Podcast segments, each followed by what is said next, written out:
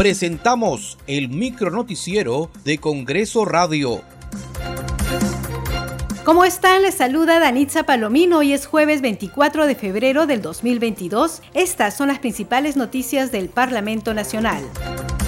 En el marco de la semana de representación, la presidenta del Congreso, Mari Carmen Alba, demandó al Programa Nacional de Infraestructura Educativa PRONIET acelerar las gestiones para mejorar las condiciones de los colegios de todo el país. Fue al constatar el mal estado de la institución educativa 7064 María Auxiliadora, ubicada en el asentamiento humano Buenos Aires de Villa, en el distrito de Chorrillos recorriendo las escuelas para ver en, qué estado se encuentran, porque ya el 28 de marzo em, deberían empezar todos los niños en clases presenciales, pero así como vi en la región de San Martín que los colegios no están listos para empezar, veo que aquí en Lima tampoco. Eh, se sabe que el 40% de los colegios todavía no están aptos. Pedimos a PRONIEC, ahora estamos, hemos venido con ellos para que vean in situ esto, esta realidad y eso que está pasando y pongan cartas en el asunto y, y por otro lado, la titular del legislativo, al ser consultada por las dos mociones de censura presentadas en su contra, dijo que los congresistas tienen todo el derecho de presentar las mociones y que por su parte ella está tranquila porque el que nada debe, nada teme.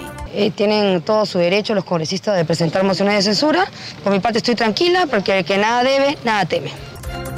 El congresista Diego Bazán de la bancada Avanza País y representante por la libertad informó que cumpliendo con su labor de fiscalización se encuentra supervisando centros educativos y hospitales. Asimismo está sosteniendo reuniones con autoridades de la región para fortalecer la seguridad ciudadana.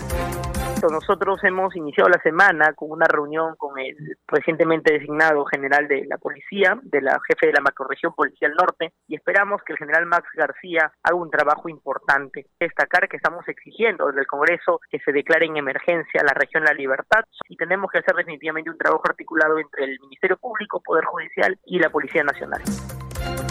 El presidente de la Comisión de Educación, Esdras Medina, adelantó que la primera semana de marzo convocarán al ministro de Educación, Rosendo Serna, para que explique la designación del exfutbolista Julio Rivera González como presidente del Instituto Peruano del Deporte. Conversaremos con el ministro sobre este tema. Vamos a preguntarle al ministro cuáles son las razones por las que ha tomado la decisión, porque sale desde su despacho la designación. Muchas gracias por acompañarnos en esta edición. Nos reencontramos mañana a la misma hora.